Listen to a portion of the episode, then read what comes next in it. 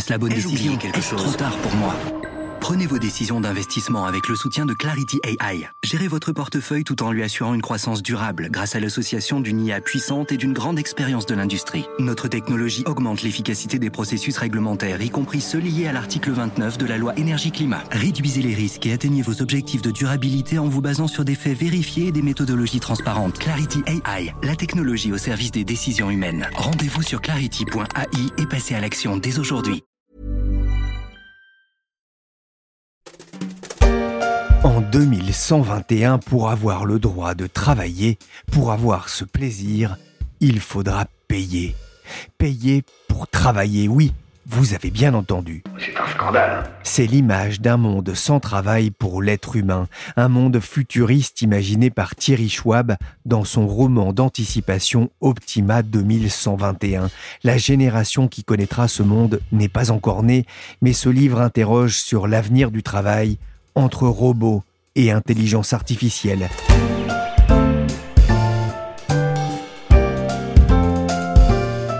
Je suis Pierrick Fay, vous écoutez La Story, le podcast d'actualité des échos, et à l'occasion du salon Vivatech, on va essayer d'imaginer ce que l'avenir réserve au monde du travail. Travail, c'est la santé. Rien faire, c'est la conserver. Les prisonniers du boulot font pas de vieux os. Lorsque j'étais collégien à Brest sur le trajet qui m'amenait à l'école en bus, je me souviens que quelqu'un avait tagué sur un mur Le travail n'a jamais tué personne, n'en soyez pas la première victime. Travaillez entre ceux qui s'épuisent au travail et ceux qui aimeraient sortir de l'inactivité forcée après un an de pandémie, le fossé s'est creusé. Mais qu'en sera-t-il demain, ou plutôt après-demain, pour la génération née en 2020 et qui accédera au marché du travail dans une vingtaine d'années? Le monde de l'entreprise est à un tournant avec la révolution attendue des robots et de l'intelligence artificielle, ce qu'on appelle la robolution. Répondre à vos questions, jouer de la musique, attraper des objets. C'est un robot de 5 kg pour 58 cm, bardé de capteurs, connecté à Internet. Nao vient de prendre possession du service d'hémato-cancérologie pédiatrique. Le robot Nao, je ne sais pas si vous l'avez déjà vu, un robot pour permettre ici aux enfants hospitalisés de faire des activités ludiques et scolaires dans ce reportage de France 3 Nouvelle-Aquitaine et qui sait dans 20 ans, c'est peut-être lui qui vous vaccinera. À l'occasion de Vivatech 2021, j'ai eu envie de me pencher sur l'avenir du travail. J'ai contacté l'économiste Pascal Delima. Il a publié aux éditions Forbes Capitalisme et technologie, les liaisons dangereuses vers les métiers de demain. Je lui ai d'abord demandé ce que la crise du Covid allait changer pour le monde du travail dans les années à venir. La principale idée, c'est que effectivement la distanciation euh, sociale a fait que beaucoup de salariés ont utilisé des outils euh, à distance. Et donc, euh, ce qui va principalement changer, c'est l'organisation du travail. C'est-à-dire que dans l'organisation même du travail, il va y avoir des salariés qui vont euh, pouvoir de plus en plus télétravailler, avec aussi en parallèle au développement de la digitalisation. Ça va faciliter, tout cela va s'accélérer, accélération du télétravail, accélération de la digitalisation, et donc accélération aussi de l'utilisation d'outils euh, à distance. Donc, et là, très clairement, il y aura des salariés qui vont être capables de s'adapter à cela, et puis d'autres où ça va être beaucoup plus difficile. Et donc, euh, l'un des risques, c'est effectivement une société euh, à deux vitesses pour ceux qui ne seraient pas capables de s'adapter à ce nouveau monde de la réorganisation du travail. D'autant plus que le, le, travail va permettre l'utilisation de beaucoup plus, mais que ce soit dans les bureaux ou dans les entreprises, dans les usines, on parle beaucoup plus de, de révolution encore, de promesses de l'intelligence artificielle. Ça aussi, ça va modifier profondément le, le marché du travail? Ah oui, oui, tout à fait, parce que dans le développement de la digitalisation, il y a en parallèle celui d'un certain nombre d'outils, dont l'intelligence artificielle. Et ça, ça va modifier énormément les, les, les, métiers. Donc, même ceux, notamment les salariés qui font partie du secteur du tertiaire, plutôt très qualifiés et qui vont être capables de s'adapter à ce monde de demain, ce monde du travail de demain, vont devoir aussi se former, vont devoir aussi se requalifier parce que ces outils d'intelligence artificielle vont transformer leur métier. Et donc, c'est positif pour eux parce que ça va leur permettre de créer de la valeur et de gagner davantage finalement en termes de salaire. Mais attention à ce que ça n'ait pas un effet aussi négatif si on refuse de s'adapter à ces outils qui sont de toute façon des outils qui vont envahir de façon transversale l'ensemble des secteurs d'activité de l'économie, exactement comme l'informatique dans les années 60. s'adapter, se former là aussi euh, pour l'utilisation de, ces nouveaux outils, pour ne pas passer à côté euh, de cette révolution du travail qui est en approche. Évoquez dans votre livre une étude de Pew Research qui montre que, alors ils ont interrogé un de nombreux experts et un sur deux, un expert sur deux, pense que les robots vont remplacer les humains à l'avenir. Il y a beaucoup d'études anxiogènes sur l'avenir du travail. Pourquoi? Bah, il y a un facteur culturel en fait, euh, je pense, c'est-à-dire que la, peur du progrès n'est pas nouvelle en Occident. Hein. On l'a connu notamment en Angleterre lors de la seconde révolution industrielle, avec cette histoire des ludites, euh, euh, des ouvriers de la bonneterie qui voient arriver de nouvelles machines et qui les cassent. Bref, il y a eu des origines presque historiques et culturelles. Et puis il y a aussi, je pense, dans, dans les origines culturelles, il y a aussi le, rôle du, cinéma quelque part qui, on le sait bien, euh, euh, ne fait pas trop trop euh, l'apologie de façon en tout cas positive de l'intelligence artificielle et des robots. La fin des temps est proche.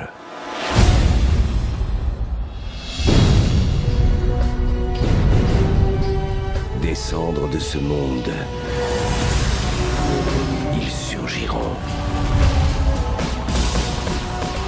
Une nouvelle génération de Terminator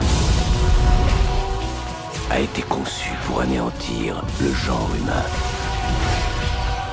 C'est associé souvent aussi à la guerre, à la fin du monde, dans Terminator par exemple, Monde Ouest, voire euh, la, la saga Star Wars, etc. Donc tout cela n'est pas très positif et très anxiogène.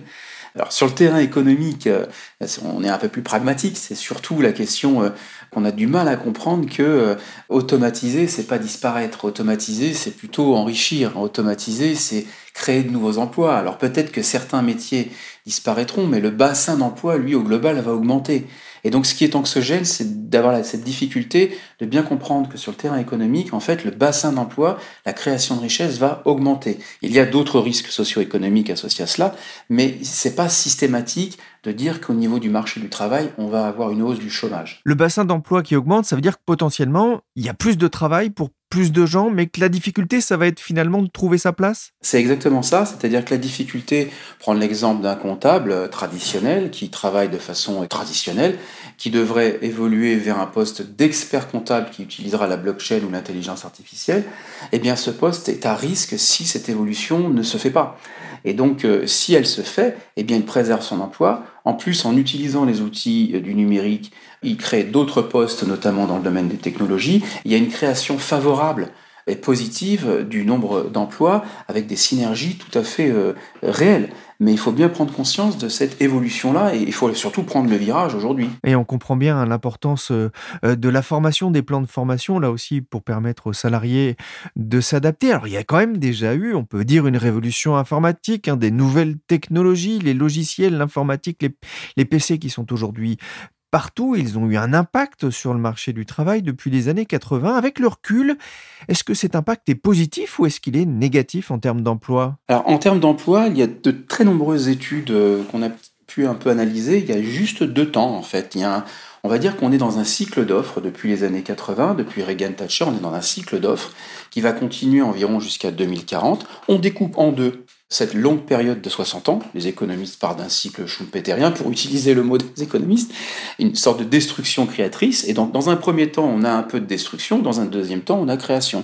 Destruction environ euh, aux alentours de 1980 jusqu'à 2015 à peu près, où là, il y a plutôt une destruction nette d'emplois avec l'arrivée progressive de l'intelligence artificielle, des robots et de toutes les technologies émergentes.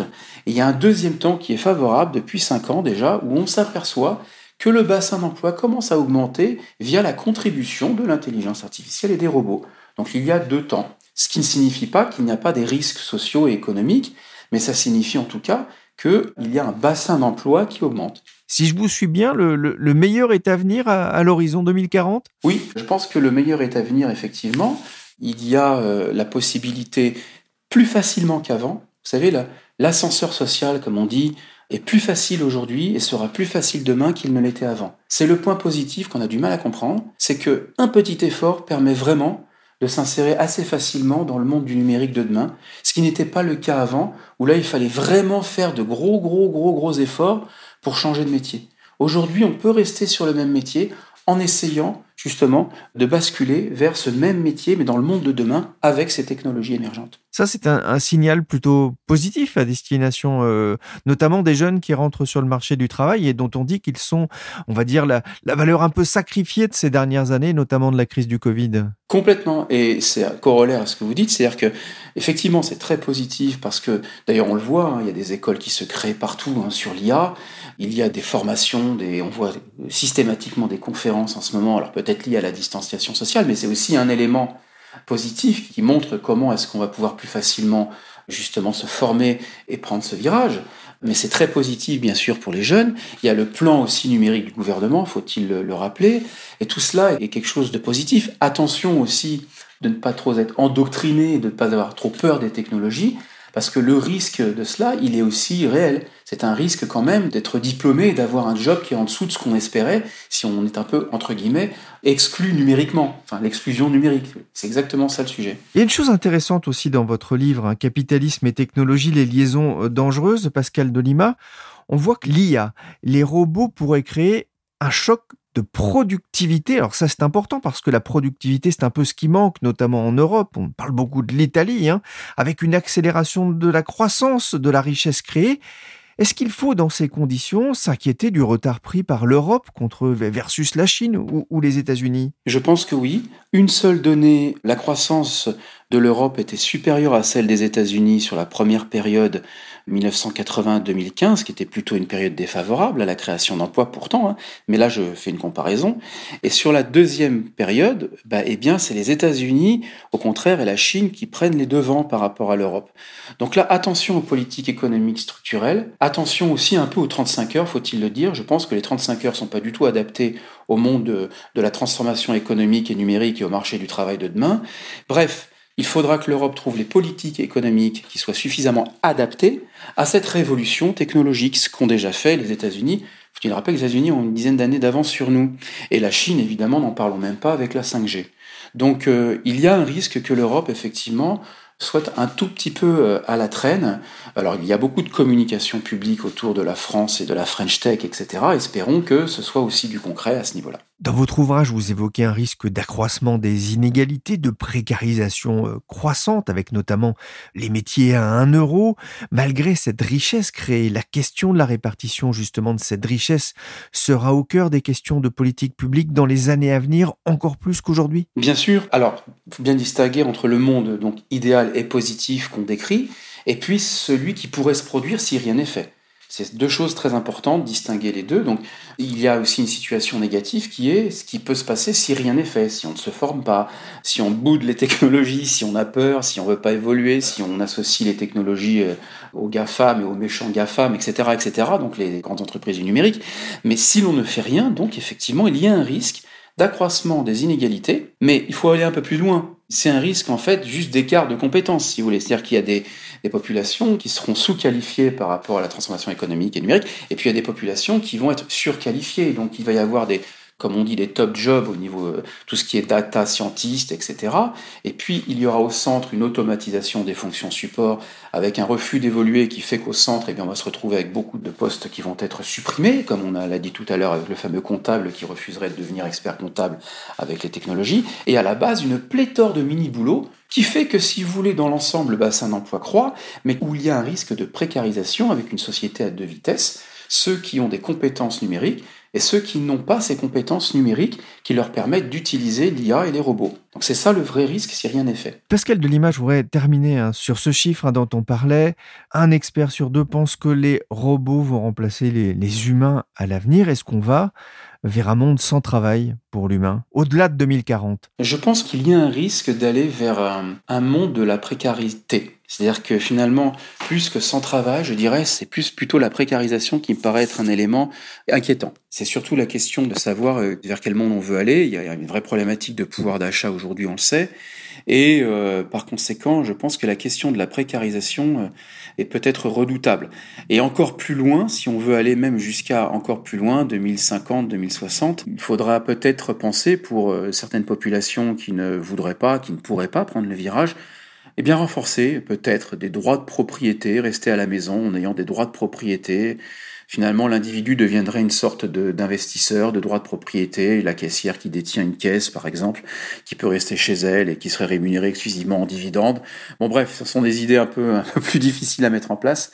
Mais voilà, je dirais plutôt précarité ou éventuellement à encore plus long terme, renforcement éventuellement de certains droits de propriété. S'il vous plaît. Oui? Pas content! Pas content! Pas content! C'était mardi dernier un appel à manifester des employés de l'ex-Aldebaran Robotics racheté en 2012 par le japonais SoftBank. Ils protestaient contre un plan de sauvegarde de l'emploi mis en place au sein de la division robotique du japonais. Hommes et robots ont manifesté ensemble. Selon le journal du net, depuis l'origine, l'entreprise aurait vendu 27 000 exemplaires des robots Pepper et Nao, des robots trop chers pour les tâches d'accueil et d'information qu'ils sont capables d'accomplir. À quand Pepper à Pôle emploi.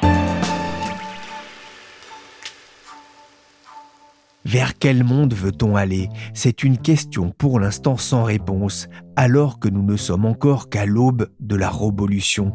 Mais qu'en sera-t-il dans 100 ans? Les robots et l'intelligence artificielle auront-ils pris la place de l'humain pour effectuer toutes les tâches ingrates et les autres, celles plus stimulantes pour l'esprit?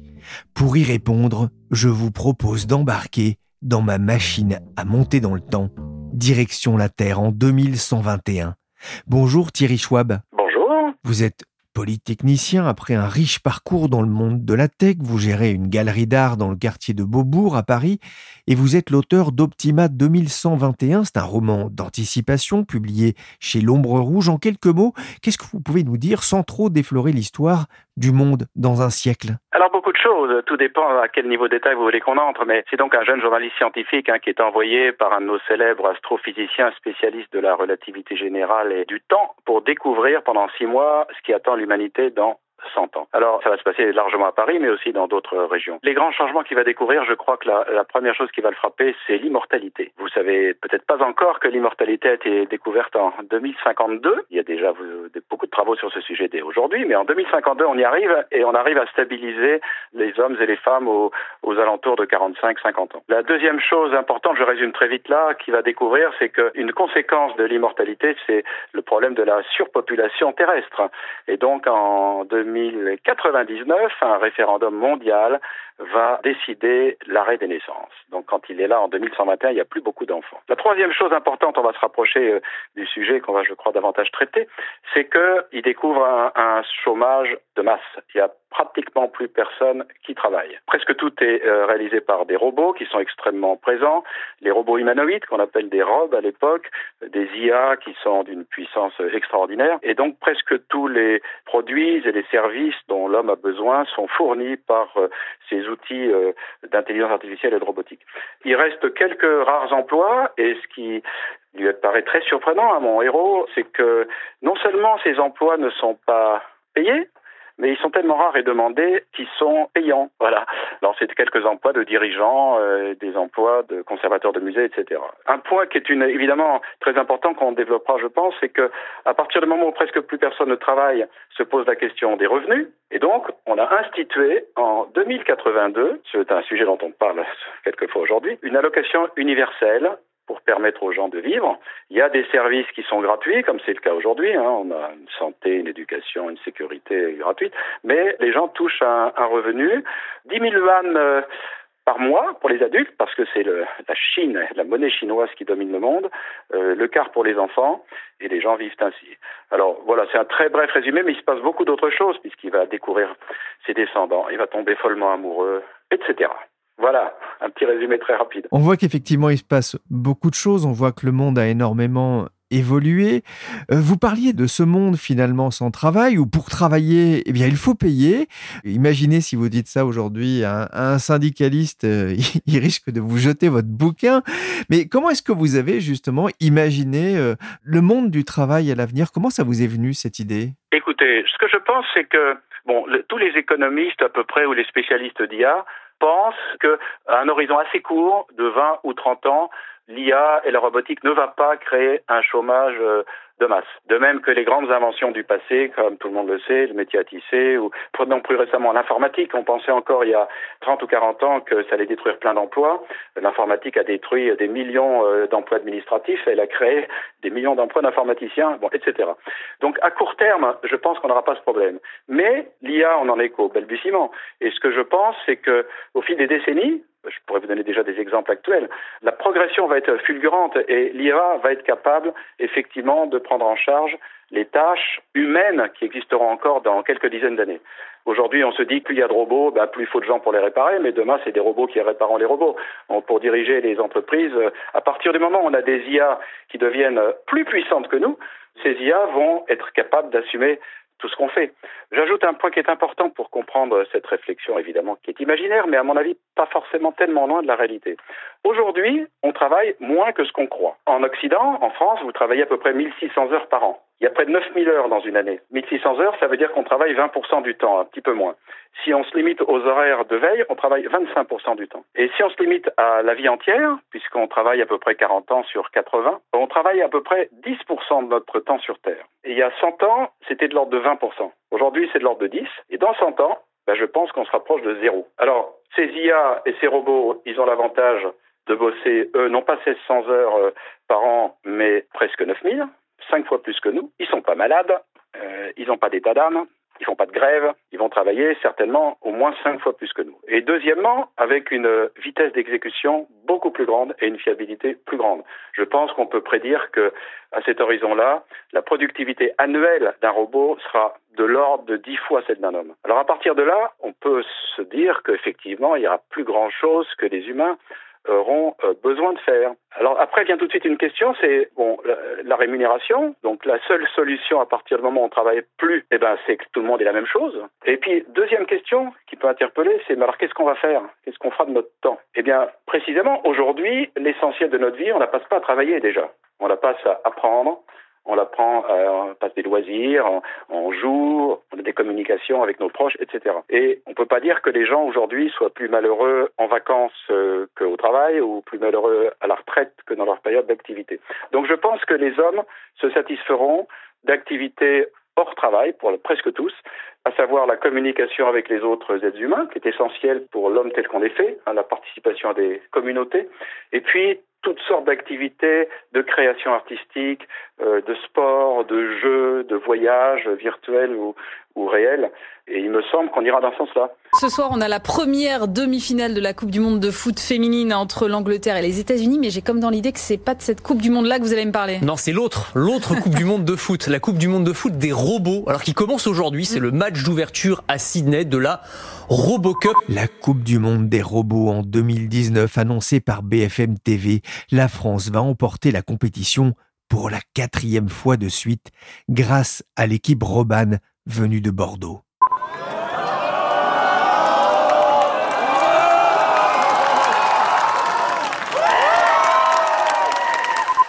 Il y avait plus d'ambiance en tribune que sur le terrain. Je préfère quand même regarder Mbappé et N'Golo Kanté.